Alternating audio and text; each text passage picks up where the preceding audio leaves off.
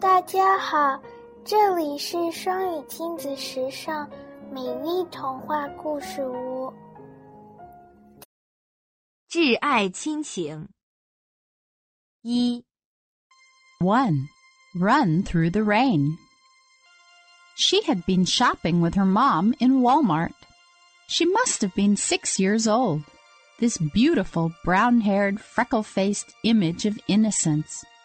It was pouring outside, the kind of rain that gushes over the top of rain gutters, so much in a hurry to hit the earth it has no time to flow down the spout.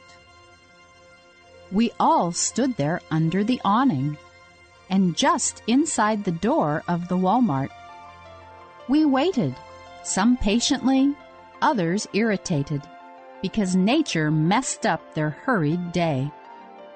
I am always mesmerized by rainfall. I got lost in the sound and sight of the heavens washing away the dirt and dust of the world. Memories of running, splashing, so carefree as a child, come pouring in as a welcome reprieve from the worries of my day.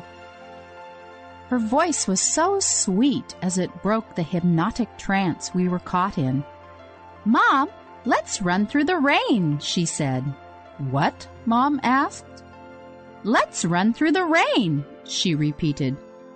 No, honey. We'll wait until it slows down a bit, Mom replied.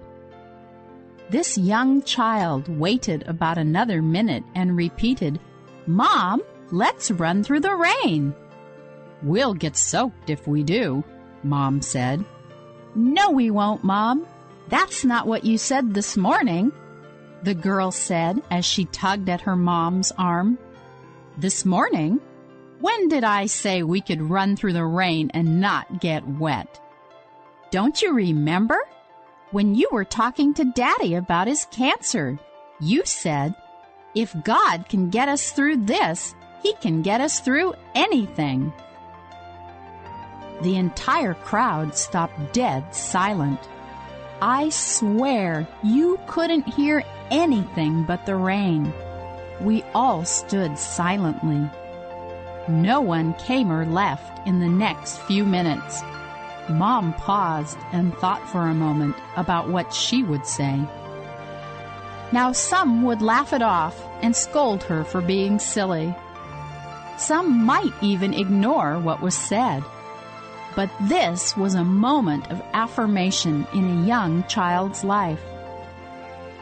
Time when innocent trust can be nurtured so that it will bloom into faith. Honey, you are absolutely right. Let's run through the rain. If we get wet, well, maybe we just needed washing, Mom said. Then off they ran. We all stood watching, smiling and laughing as they darted past the cars and they held their shopping bags over their heads just in case. They got soaked. But they were followed by a few who screamed and laughed like children all the way to their cars. And yes, I did. I ran. I got wet. I needed washing.